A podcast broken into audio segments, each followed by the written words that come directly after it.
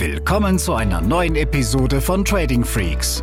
Hier bekommst du tägliche Trading-Tipps und das nötige Fachwissen für deinen Weg zum erfolgreichen Trader. Willkommen zu einer neuen Podcast-Folge. Hier ist Tim und heute sprechen wir über das Thema Hebel. Wir sprechen über unsere Aktienstrategien. Wir verbinden beides und dann wirst du am Ende merken, dass wir etwas haben, was durchaus interessant für dich sein kann, auch äh, gerade für deutsche Trader im Hinblick auf dieses steuerliche Thema. Aber so gesehen halt auch auf alle, die sagen, ja, ich möchte da mal eure Trading-Strategie genauer kennenlernen. Denn, das ist, denke ich, äh, für, für auch für einen Anfänger schon klar, du brauchst eine Strategie, also ein Regelwerk, nach dem du täglich vorgehst, wenn du im Trading erfolgreich sein möchtest. Und zwar nicht nur für einen Tag oder eine Woche, sondern eben konstante Profite erzielen möchtest. Ja, davon gehe ich aus. Und ähm, deshalb möchte ich einfach mal erzählen, warum wir bei uns in unseren äh, Aktienstrategien nur sehr, sehr selten einen Hebel brauchen. Der Hebel, ganz kurz, ist ja die Möglichkeit, dass du auf Basis deines Eigenkapitals, was du bei dem Broker einzahlst, eben auch noch Fremdkapital vom Broker hinzubekommst und dann in Summe eben höhere Positionsgrößen handeln kannst. Also ein Mix aus Eigenkapital und Fremdkapital. Und der Hebel kann ja dann dafür sorgen, dass du schneller im Gewinn, aber natürlich auch deutlich schneller in einem Verlust landen kannst. Und ähm, ja, es ist Fluch und Segen. Und wir haben einfach festgestellt, bei uns auf Basis des Ansatzes, den wir fahren im, im Aktienmarkt, brauchen wir selten dann noch einen Hebel äh, vom, vom, vom Broker. So. Das heißt, wir können wirklich die klassische Aktie als Basiswert handeln. Wir brauchen kein Derivat, wir brauchen keine Option, kein CFD oder einen Optionsschein oder irgendein anderes Zertifikat, ähm, weil wir eben sagen, wir suchen uns täglich die Aktien aus, die gut in Bewegung sind. Und wenn sie gut in Bewegung sind, also ein gewisses Momentum mitbringen, dann ist dort kein Hebel zusätzlich mehr nötig. Was wir machen, ist, dass wir sehr, sehr stark im US-Aktienmarkt handeln, insbesondere zwischen 15.30 und 17.30. Das heißt nicht, dass auch unsere Mitglieder dann nur da handeln können, sondern die Konzepte oder Strategien, die wir auch im Rahmen der Ausbildungsprogramme mitteilen oder auch äh, ver veröffentlichen, die lassen sich auch in unterschiedlichen Märkten und Handelszeiten anwenden. Aber generell achten wir am frühen Nachmittag, ich sag mal gegen 13 Uhr dann darauf, was tut sich in der US-Vorbörse.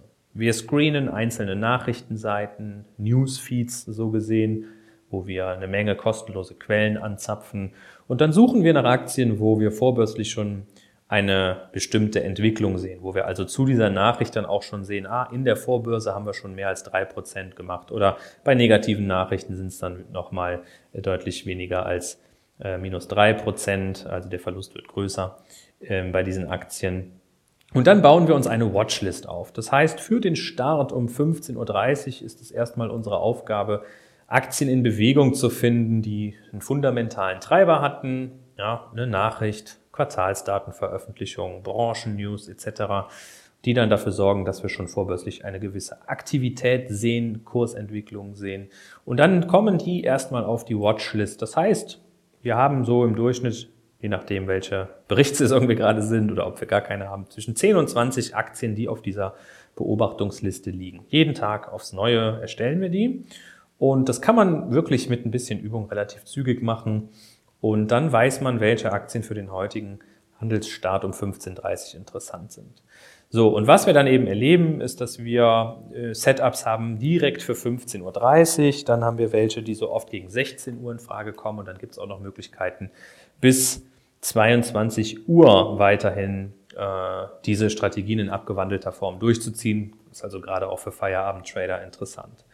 Und diese Aktien, weil die heute unter Beobachtung stehen, weil es da frische Nachrichten oder irgendeinen fundamentalen Treiber gab, handeln die heute in einer größeren Handelsspanne. Manchmal ist es eine größere Wohler, manchmal können wir einfach von einem feinen Momentum sprechen als üblich. Das heißt, wenn sich so eine Aktie, die vielleicht gerade bei 30 Dollar steht, an einem Tag um einen Dollar bewegt von der Handelsspanne, kann man zum Beispiel auch den ATR-Indikator nehmen, Average True Range, um sowas zu messen, dann ist es heute aufgrund dieses Ereignisses so, dass die vielleicht 4 Dollar Handelsspanne hat. Das heißt, wir haben automatisch einen Hebel von 4 zu 1 ja in dem Moment gegenüber der sonstigen durchschnittlichen Handelsspanne. Ja?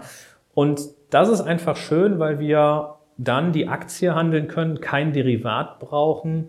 Und für deutsche Trader ist das schon mal ein Riesenvorteil für, die, für diese steuerliche Thematik, ja, weil dort eben die Termingeschäfte ja seit 2021 nur noch bestimmte Verlustgrenzen haben, die ich steuerlich dann auch geltend machen kann. Und, für, und das Zweite ist eben, dass wir hm, dadurch, dass wir die, die Aktie klassisch handeln, auch ja einerseits meiner Meinung nach sauberer unterwegs sind, als wenn jetzt ein, ein Broker oder eine Investmentbank ein Derivat stellt. Das kann nämlich auch immer wieder mal Fallstricke bedeuten.